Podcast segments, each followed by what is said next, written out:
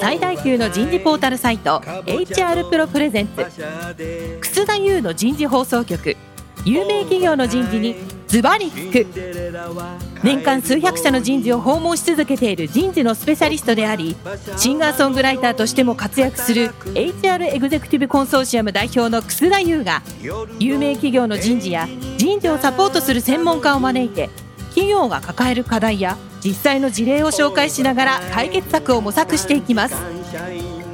この番組はビジネスコーチ株式会社株式会社ワークスジャパン株式会社マネジメントサービスセンターの提供でお送りいたします。楠田優の人事放送局有名企業の人事にズバリ聞く。パーソナリティの楠田優です、えー今日は外資系企業の人事で活躍するキャリア。4回目最終回になります。今日のテーマはこれから外資系企業人事で活躍する人たちへのメッセージになります。早速ですがゲストの方をご紹介いたしましょう。株式会社セールスフォースドットコム常務執行役員人事本部長の鈴木正則さんです。鈴木さんどうぞよろしくお願いします。よろしくお願いいたします。続きまして、シスコシステムズ合同会社業務執行役員人事部長の宮川愛さんです。宮川さん、今日もどうぞよろしくお願いします。よろしくお願いします。さあ、これから外資系企業人事で活躍する人たちへのメッセージということでですね、まず鈴木さん、はい。採用選考する際のなんか視点？こんな人ならいいねみたいなっていうのはなんかあるんですか？えーっとですね、これ、最近のその教育論でよく言われてる話なんですけど、はいえー、4つの C を持ってる人がいいんじゃないかと。?4 つの C、はい。1つぐらい当たるな。チ一つャレンジ？一つ目、ブブーっていうか、ダメだ。一つ目がですね、クリティカル・シンキングってあ、いうことでクリティ、カルシンキング、論理的思考、ね論理的思考、うん批判的思考っていうことですよね。うんで、二つ目がコミュニケーションわお。ですよね。うんで、三つ目がコラボレーション。わお。で、四つ目がクリエイティビティという、おー。4つを備えている人材がよろしいのではないかっていうのが一般的に最近よく言われてる話なのかなと思ってますと。うんで、弊社は、えーまあそこの中でもっていうわけじゃないですけど、まあコミュニケーション、コラボレーション、まあクリエイティビティみたいなところがえーできる人が入ってくるといいなとは思ってます。鈴木さん、その4つ、ね、転職者が持ってるかどうかっていうのをインタビューでわかる？そうですね。なので、その、面接っていうことで考えると、はい。バイアスというか偏見みたいなものっていうのが、うんやっぱりこう面接官によって出てきてしまうので、まあ、そこのバイアスをいかにこう避けていくのかみたいなところは、うんあのまあ、研修をしたりだとかこういうところに気をつけてくださいねみたいなことはトレーニングでやっていたりはしますよね、うんあとまあこういう質問をしてくださいねっていうところですかねなるほどね。なのでまあ自分と似たような人たちが集まってもしょうがないので金太郎飴になっちゃうもんね。そうですね。なので、いろんな能力を持たれている方たちが入ってこられるようなプロセスだったり仕組みみたいなものっていうのは採用を整えていかなきゃいけないかなと思ってます。うん。4つの C。4つの C。はいい。いですね。宮川さんいかが？あの、大体に通ったところにはなるとは思うんですけれども、はい。やはり採用する際に、選考の際に大切にしているのが、うん。ファクトベースで、まあ、うん。まず話せるか。なるほど。どうか、ロジカルに物事を話せるか。うん。あとはその物事をやってきた過程の中で、いかにこう、周囲と、まあ、コラボレーションのところですね、まさに、うん。あの、物事をやってきたのか、うん。というところ。まあ、あとは、思いをきちんと言葉にできる。か。うんまあ、それは自分自身の。自分自身の強みだったりですとか、うん。どういったところにこだわりを持って仕事をやってきたのかとか、そういったまあハートの部分ですね、っていうのもきちんとその言語化できるっていうことっていうのはすごく大切かなというふうには思っています。それって自分をストーリーで語るってことなんじゃないの？そうですねスト。ーリーテリングじゃないストーリーテリングもありますね。自分の経験とかキャリアとかっていうのはやっぱりしっかり棚卸ししてですね、うん自分は何を大切に今までキャリアをこう作ってきたんだろうかとか、うん武器の話ばっかになっちゃいますけど、うん自分はどんな強み武器を持ってるんだろうかっていうのをやっぱり棚卸ししてそれを人に簡単に説明できるような状態に持っていくっていうのは多分面接に向かう前の最低限やらなきゃいけないことなんだろうなと思ってますのが一つありますと。であと二つ目はですね、やっぱその会社に入りたいっていうのであれば、うんやっぱりちゃんと勉強事前にねどういう会社なのかどういうビジネスをやられてるのかっていうのは確認された方がいいのかなと思っていて面接をこうしていく中でやっぱり明らかにあの勉強してない人ってやっぱり分かりますよね。わ。かるよね。うん。うん。なので入りたいのであればちゃんと勉強してきてもらった方がいいかなというふうに思います。うん。なるほどね。すごくそこって重要ですよね。私も最近は、あの、いろいろとネットに、うん。あの、人の情報ってありますから、うん。最低限、こう、面接をする人うんのことはちょっと調べておくとか、うん。その企業研究に加えて、その面接官の方うんが、まあ、マネージャーとかある一定以上の役職の方であれば、大抵何かしら記事だったり何だったりっていうのは載ってたりするので、まあ、そういったところをしっかり事前に調べるっていうのは、まあ、その企業にどのぐらいその人が入りたいかっていうのを思いを示す一種の方法でもありますんで、重要だと思いますね。うんやっぱり採用の面接って考えたら、パワーポイントで作った資料で説明するわけじゃないので、転職者がね。やっぱり何もない中でさ、自分についてストーリーで語れないといけないので、はいやっぱりテッドなんて考えたらさ、パワーポイント使わないじゃない。プレゼン、ね、プレゼンテーションじゃないじゃない、あれ。はいだって後ろにテッドって書いてあるだけだもんね。ああいうのやっぱ見ながら自分のことを自分のキャリアについて、自分の思いというのをやっぱりストーリーで語るっていうのが、これから重要だね。そうですね。うん。もしかしたら日本人最も変苦手なのかもしれない、それ。日本人の謙遜っていうことが、謙遜？そう何それ？え謙遜、謙遜。うん、謙遜ね。あの自分をこうちょっとね小さく見せるとこあろがやはりその面接の時には必要がないことなのかなと、まあ、大きく見せる必要はないですけれども、うん。きちんとやってきたことをやってきたんです嘘言っちゃダメだけど。そうですね。誇りを持って語れるっていうのはすごく大切なことだなとは思いますよね。まあ、その辺のなんかバランス感っていうのはちょっと難しいなと思ってる部分があって、その謙虚さみたいなものっていうのは、あのグローバルでも意外に良しとされてるアイディアですね考え方ですね、謙謙虚さ。謙虚さはグローバルにも良しとされてる。良しとされている。なるほど。なのであの、まあ、自分自分だけではなくて、やっぱチームの目的のために動ける、うん。で自分がこう自信を持つっていうコンフィデンスっていう意味ではいいんですけど、まあ、それが傲慢なアロガントにはなってはいけないっていうところなので、なるほど。この人をやっぱり一緒に働きたいかなとうん。思わせる人なのかっていうのはやっぱ大事ですよね。うん。うん。一緒に働きたいっていうふうに思わせるコツって何ですか？えっ、と、コツというよりは、あの、また自己認識の話に戻ってしまうんですけど、やっぱり自分をよく知っているっていうことなので、自分を知れば知るほど、あ、結局そこに来るんだ。結局自分はまだまだダメな部分もあるよねと、でもこういういい部分があるよねっていうのが分かっていれば、うん。謙虚になりながらうん、できることをしっかり主張できるような状態になってるんじゃないかなというふうに、えっと、思います。で、僕これ個人的に思うんですけど、その会社の中で、うんあの、出世する人、うん。まあもうこれは面接の局面では採用される人うん。っていうのはどういう人なんだろうかって考えたときおにう、二軸あるんですね。で、これってリーダーシップの二軸と基本的には同じで、うん。一つは、えっと、課題遂行じゃないです。けど、仕事ができる。うん。話を聞いてて、この人仕事できそうだな。うん。っていう人はやっぱり評価されますよね、実際ね。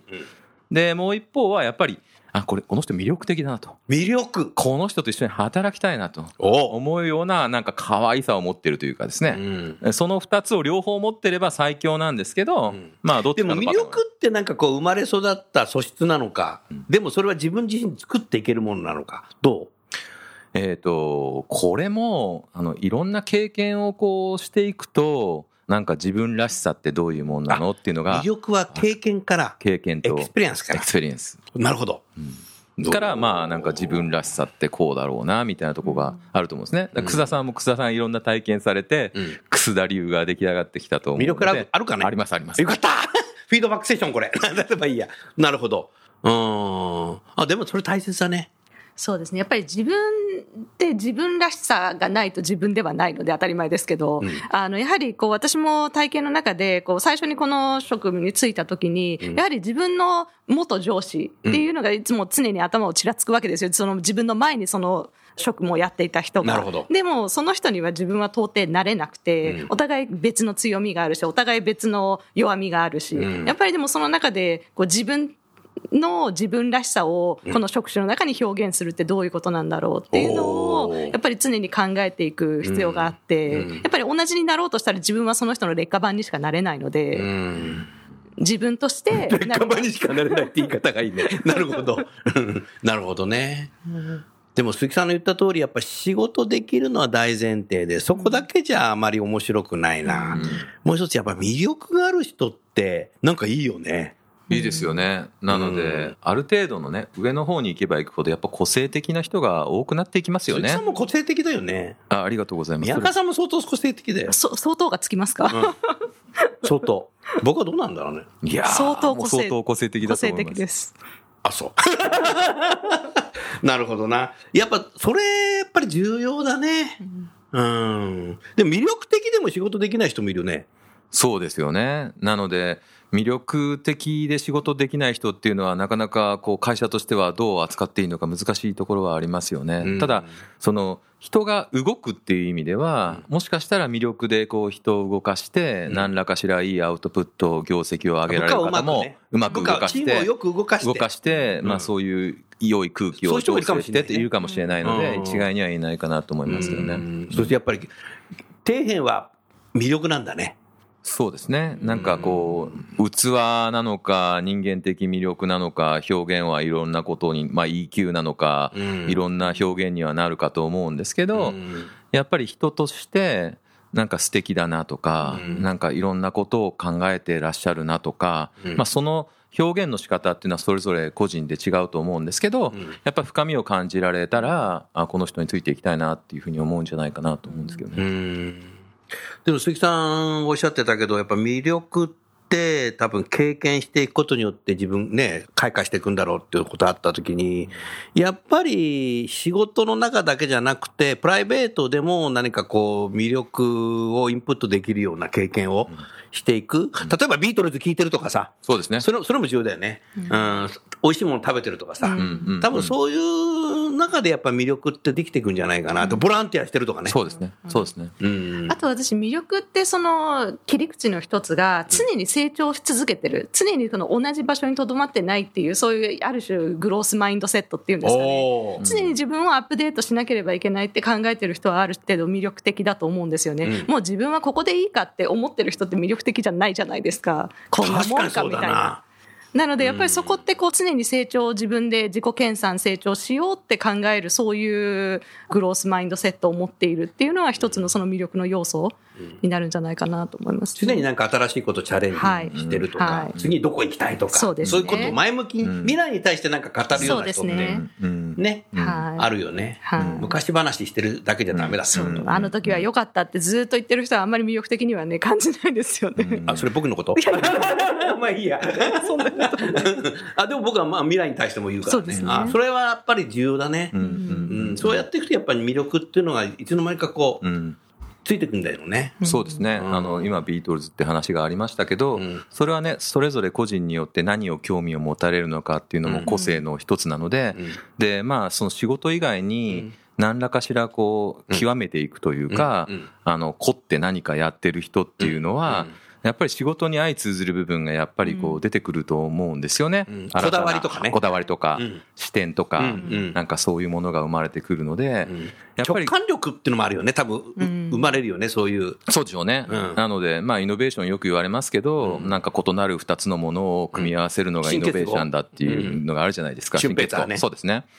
なので、まあそういう意味では、なんかこう自分の趣味とかっていうのでも全然違う環境で違う人たちとなんか接してることからなんかこうインスピレーションみたいなものも生まれてきたりするし、なんかちょっとした日常的な会話の中でも、あ、なるほどそういうのがあるんだとか、やっぱりこうね、刺激していただけるか、インスピレーションをこう、くれるとかですね。まあなんかそういうものも、なんか魅力につながるんじゃないかなと思います。うん。うん繰り返しね、先週、先々週、1回目からも多分発言があったのかもしれないですけど、まあ今の選考のところだけではなくて、入社した後に転職してきた人が活躍する人の特徴っていうのは何かありそうですか？いかがですか、宮川さん。やはりこう変化の中でその中で学び続けることができる人一箇所にとどまらずに常にこう自分をアップデート、変化を恐れない人だね。そうですね、人間ってそもそもさ、変わりたくないってあるじゃない。変わりたくないでしょうね。はいうん。でもそこにこの会社の変化を楽しむはい自分っていうのをどう作っていくの、うん。なるほど。なので、なんかこうやっぱりこう将来とか未来とかなんかこうありたいとかっていう、うん。なんかポジティブなドライブがそこにはあるんじゃないですか、ブーカの時代で先が見えないけども、うん。なんか自分はそこのワクワク感を、こうなってたいよねうんうん。なるほど。なってたいよねと、う明るい未来がないと、うん多分なんかモチベーション上がんないんじゃないですかね、なんか少子そこはね。高齢化で暗いよね、年そうなんですよ。金もらえないし、みたいなさ、なの春で闘でさ、どうのこうのとかって言ってる場合じゃないんだね、これ。なのでね新しいなんかこうワクワクするようななんか未来を描いてですね、なんかそれをみんなでこう作り上げていくみたいな発想が今の日本には必要なんじゃないかなポジティブシンキングだね。そうですねポジティブフィンキングですね。ううん。ん。なるほどな。そういう人がやっぱり変化、変わっていくことによって、よし、楽しもうっていうふうになっていくのかね。そうですね。まあ、もともと人の中でいろいろな人がいて、変化が、そもそも変化が好きな人、新しいことをやることが、ご本人の中ですごくワクワクをするタイプの人と、うんやっぱりこう、変化って、デフォルトでは、ちょっと、嫌かなって思っても、うんその中で一生懸命その考え方を広げて変わっていこうとする人ってやっぱり2種類あると思うんですね。うんまあ、どちらのタイプでも、やっぱりその先に見えるうん自分の成長だったりとか、まあ、そういったことが、こうちょっと想像できると、やっぱりそこって変化に対してうん。前向きに捉えられるというか。うん。なるほどね。面白いね、それね。うんうんうんなので究極的にはねあのリーダーシップに行き着くのかなと思っていて、うん。自分をちゃんとしっかり自己認識して、うん。明るい未来を描いて、うん。まあ、みんなを巻き込んで実現していくっていう、その3ステップだと思うんですけど、うん。こういうことがそれそれぞれのレベルで、うん。えっと、できるようになっていったら、うん。組織は活性化していくんだろうなと思いますね。うん。で逆にそういうタイプの人が会社自体が変化していかないと出ていっちゃう。そうだと思います。こともあるだろうね。うん遅い、スピードが遅くなっちゃうとね。うん。スピードの速い会社でずっと経験してきて転職して、スピード遅いとちょっとなんか、エローギアですかみたいな。それはそれで大変なんでしょうね。多分環境が違うのでね。うん。うん。うん。まあ適応するのはなかなか難しそうな難しいかもしれないけどね。気うん、なるほどな。ですねうん。すごい面白いなというふうに思いますね。少しね、あのもう最後になりますけど、お二人の今後の何かキャリアデザインというか、キャリアのイメージって ありますか？どうしていきたいですか？えっ、とですねまだまだお若いわけだから。自分のそのキャリアを考えていった時に、まあ一番最初にやってたことっていうのは、まあタレントマネジメントって言われる領域で、はい。まあ専門性を高めていきたいっていうことを考えてずっとキャリア作ってきたんですね。うん。なので、まあリクルーティングだったりトレーニングだったり、それこそ OD 的なものだったりっていうことで、まあグローバルの、えっと、責任者みたいなこともやらせてもらったので、一通りそこは体験したんですね。で今僕のフェーズはどちらかというとこう社会からねこういうことをやってもらいたいっていうことで今人事の責任者をやってる部分もあるのかなと要請されてるみたいなところがあってなのでここデザインしたものじゃないんです正直、うん。頼まれてなったポジションだと思うんですね人事の責任者っていうのは。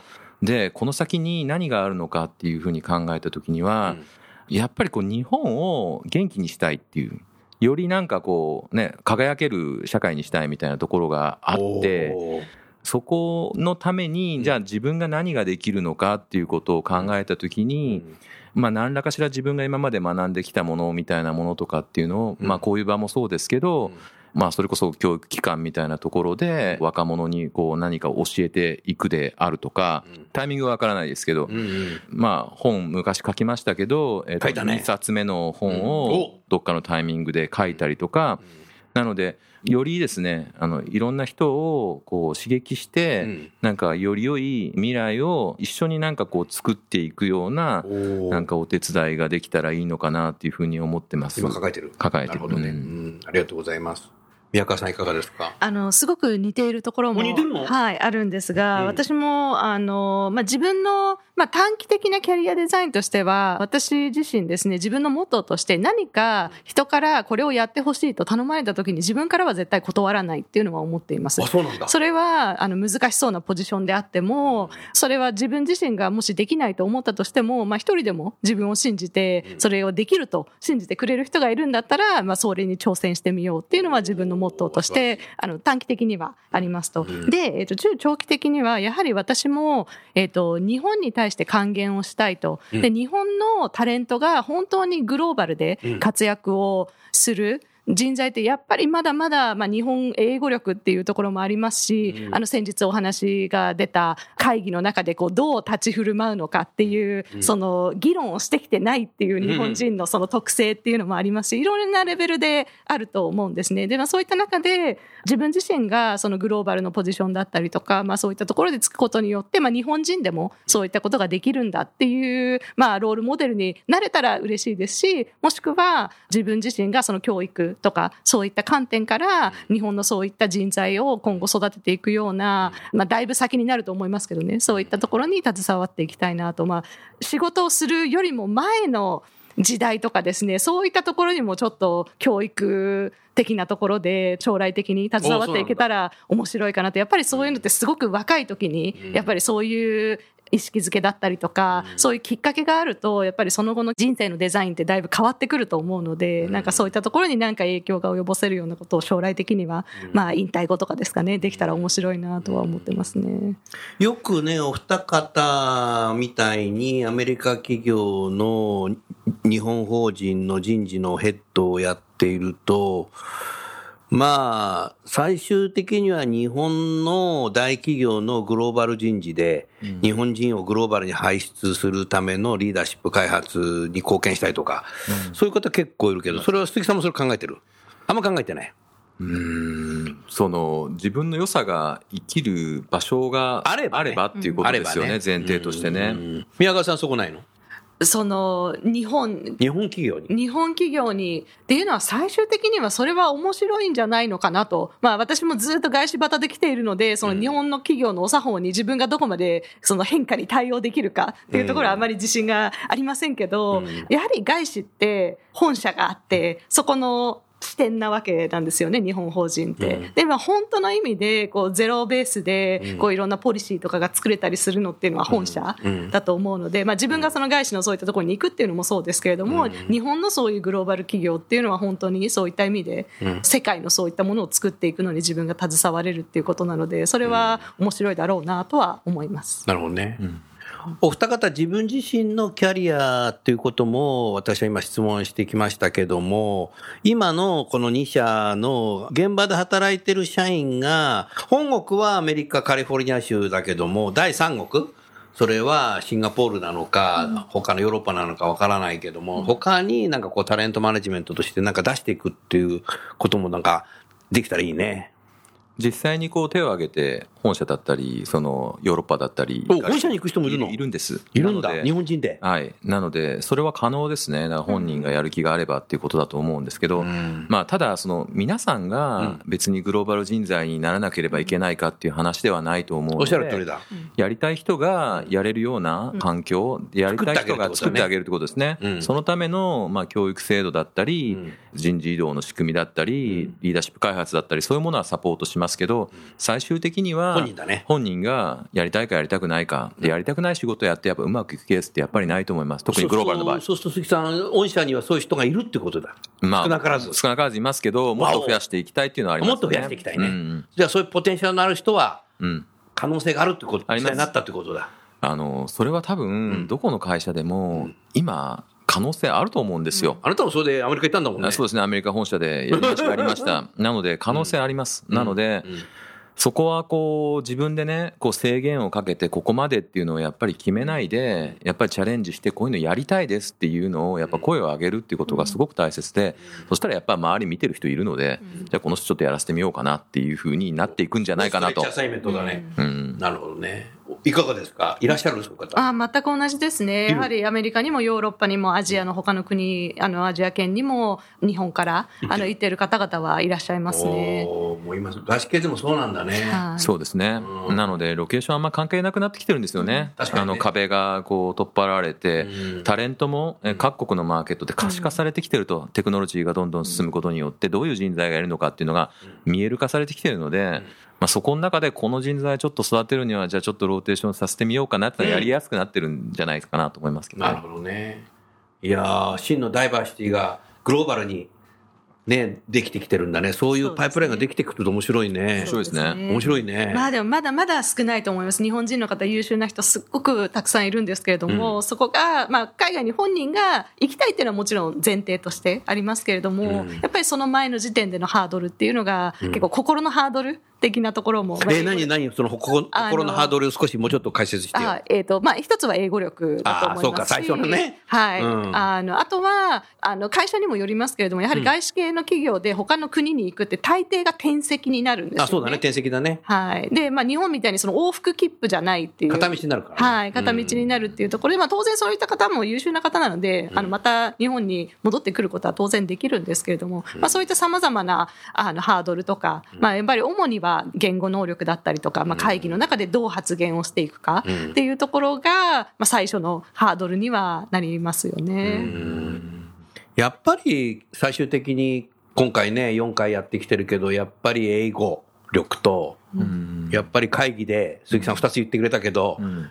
発言するタイミング、ここが自信ないとうん、向こう行って、うん。なんかね、うまく機能しないっていうなんか不安感が多分あるんだろうね。うんでも今もうね、2社ともそういうさ、テレビ会議なんか当たり前にやってるから、日本にいながら鍛えられるよね。うん。そうですね。うん。多分ね。うんなので環境はすごく整ってきてるんじゃないかなと、なのでね英語を学ぶ環境っていう意味ではもう YouTube もあれば、うん。まあ、いろんなメディアもあるので無料で英語を学べますし本当だね。グローバル会議はね、そういうテレビ会議みたいなもので普通にできますし、うん。なので英語を伸ばす環境っていうのは実はそこら中に散らばってる転がっている状態なので、うん。あとは本人がやる気を持つか持たないかっていうことだと思います。うん。なので日本人優秀なので、僕は日本は結構海外でやれる人材いっぱいいると思います、ポテンシャル的には。うん。ただそういう場をなんか与えられてないだけだっていうふうに思うので、ん。ぜひそういう場をですね、まあ、会社は積極的に作っていただきたいですし、取れる人はどんどん取っていっていただきたいなっていうふうに思います。ですから、今のね、杉さんの話を聞いていると、やっぱ働き方改革で、まあ、早く帰れるようになりながら、まあ、家でもね、仕事できる環境がこれだけ近年、この数年で多く日本企業も増えてきたので、そういう自分の空いてる時間で、まあ、リカレント教育、リスキルじゃないけど、そういうツール、インターネットを使いながらね、自分で学んでいくことによって、ポテンシャルを上げていくうん。ことができるようになったってことだよね。そうですね。四六時中残業しててさ、ゆあの、休日出勤してたらさ、うんこれできないよ。うん。そうですね。それがやっとで。できるようになったってことやな。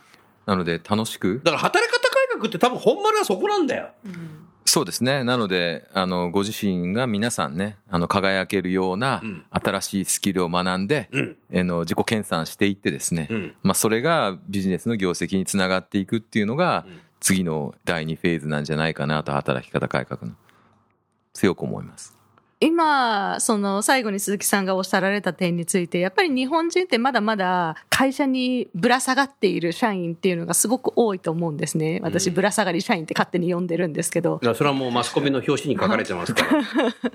で、やっぱりそこが、あの、自分としてどうありたいかとか、やっぱりこう、働いているのが、あの、自分が犠牲になって家族のために稼いでいるとか、まあ会社のために自分が犠牲になっているっていう気持ちではなくて、やはり自分として何がやりたいか、どうありたいかっていうのを、一人一人がもっともっと考えていく必要があると思うんですよね。でやっぱり特に日本人ってそこが他の国の人と比べると、あの、まあ、社会的な人種であるので、周りとの自分との関係っていうのはあまりに見過ぎてるところっていうところが、まあいいところでもあり、あの、そういった、あの、ところだと思うんですけれども、やっぱり自分がどうありたいかっていうことを、やっぱりこう、原点に立ち返って、すごく考えて、それを実現するために何が必要かっていうのを改めて考えてみるっていうのがすごく重要じゃないかな。うん。自分がどうありたいか。うん。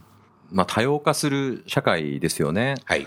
で、まあ、いろんなバックグラウンドを持たれてる方たちがいらっしゃって、うんでそういう方たちがやっぱりこうインクルーシブにですね、うん自分らしくん入れるような環境社会になってもらいたいっていうふうに、えっと、思っていますそういう意味では日本人が持っているまあ、玉虫色的ないろんな発想を受け入れられるようなところうん。はすごく強みだと思っているし、そういう意味ではもっと自信をね、日本人として自信を持っていればもっとなんかこうできることってすごく今の社会に求められてることとうん。日本人の特性ってマッチしてるんじゃないかなと。うん。なのであの押し引きじゃないですけど、うん。まあどちらかというとふわっとこうインクルーシブに包容するようなところって日本の特殊な、まあ、強みであると思うんですね。うん。なのでだけではなくてここでねあの自分の主張をしっかりできるっていうところを両方できるようになったらなんかすごく輝けるものっていっぱいあるだろうなって、そのグローバルの人材が持ってないうんものを持っているうん感じがします。ワクワクしてきましたね。はい。それではちょうど時間になりましたので、これで終わりたいと思います。最後にゲストの方をご紹介して番組を終わります。salesforce.com の鈴木さん、シスコシステムズの宮川さん、どうもありがとうございましたあ。りがとうございましたあり